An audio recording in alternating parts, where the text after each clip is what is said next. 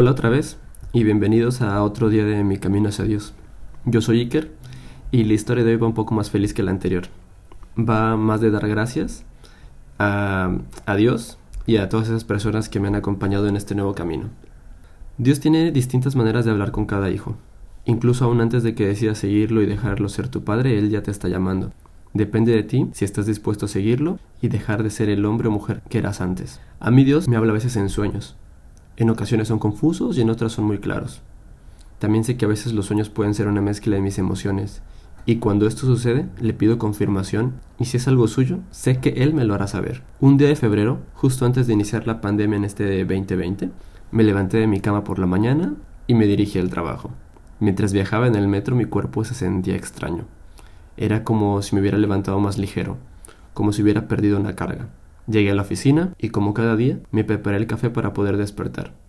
Aún no era el mediodía cuando el jefe me llamó a la oficina. Tenía algo que decirme. Inició por contarme cómo había formado la empresa con su socio, cuáles eran las metas de ese año y que no se estaban logrando. Y después de contarme toda una historia de éxito, me dijo que esa sería la última semana en el trabajo. Mi última semana en el trabajo. Por alguna extraña razón, Lejos de sentirme preocupado por saberme sin trabajo y aún sin saber al 100% que se vecinaba una pandemia, me sentí liberado. Esa tarde volví a mi casa y por la noche al acostarme a dormir tuve un sueño. Un sueño que al despertarme me hizo sentirme preparado, listo para ser obediente a lo que Dios quería de mí en ese momento. En mi sueño aparecieron dos amigos, Ben y Miriam, con quienes no hace mucho había empezado a compartir mi tiempo. Y sí, en mis sueños ellos estaban bautizándome. Al despertar supe lo que Dios quería de mí. Me estaba diciendo que estaba listo para entregar mi vida a Él, para ser obediente en lo que Él me pedía. No les mentiré, tuve miedo, así que no hice otra cosa que llamar a otro amigo, al buen Sebas, que siempre está para escucharme y aconsejarme sin importar la hora. Le conté mi sueño y entendió mi miedo y mis dudas, pero sin dudarlo también me dijo, tío, háblalo con ellos, cuéntale tu sueño, y Dios pondrá el tiempo para cumplir lo que quiere hacer contigo. Y así fue le hablé a Miriam y Les conté mi sueño. Yo sabía que en la iglesia había bautismos en junio, pero Dios hizo de este momento algo especial, porque para estos momentos ya estábamos encerrados en casa. La cuarentena ya había empezado y todo evento había sido cancelado. Así que en cuanto se pudo caminar por la ciudad, Ben, Miriam y yo iniciamos con los estudios pertinentes para el bautismo. Todo esto con el permiso de la iglesia a la que solemos asistir. Fueron días de compartir grandes cosas. Aún recuerdo ese 2 de junio perdón, ese 2 de julio, donde públicamente acepté y entregué mi vida a Cristo. Pero aún faltaba el bautismo. Las reuniones en grupo aún no eran permitidas, y yo sabía quiénes estarían en este gran día conmigo. Pero una de estas personas aún no estaba en Madrid, mi amiga Marta Durán, la gran Martita Du. Ella aún estaba en Cádiz por la pandemia, pero Dios ya tenía todo organizado en realidad. Estábamos esperando el momento en que se permitieran hacer reuniones de grupo para poder cumplir con las reglas de sanidad que el gobierno de España nos pedía. Así que empezamos a planearlo para el 18 de julio. Sí, lo empezamos a planear sin Martita, porque, como les comenté, pues no estaba aún en Madrid. Pero también, como les dije, Dios ya tenía todo planeado. Dios sabía quiénes estarían conmigo en este día, quiénes serían testigos de este momento en el que una persona confirma su amor a Dios, ese momento en el que aceptas entregar tu vida. Y sí, Marta volvió a Madrid.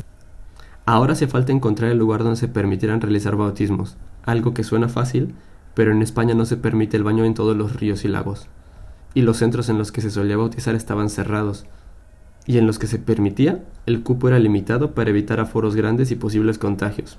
Fue Sebas otra vez quien comentó de un río en la sierra donde se solían hacer los bautismos antes y que posiblemente aún permitieran el baño, Así que estuvimos checando en las noticias si era posible hacerlo en esta zona, cuántas personas se permitían en grupo y cómo llegar, ya que pues también el transporte estaba limitado. Fue el 18 de julio, el día que finalmente se pudo realizar el bautismo. Recuerdo que alquilamos dos coches para poder ir en grupos de 5 en cada coche y por suerte, sí, la ley nos permitía reunirnos 10 personas, así que 10 personas me acompañaron en ese día. 10 personas que tendré siempre en mi corazón. Ben y Mirjam, que fueron los que me bautizaron. Sebastián, quien me impulsó a hablar con ellos y contarles lo que Dios puso en mi corazón aquella noche, y que siempre está ahí para resolver mis dudas o simplemente charlar.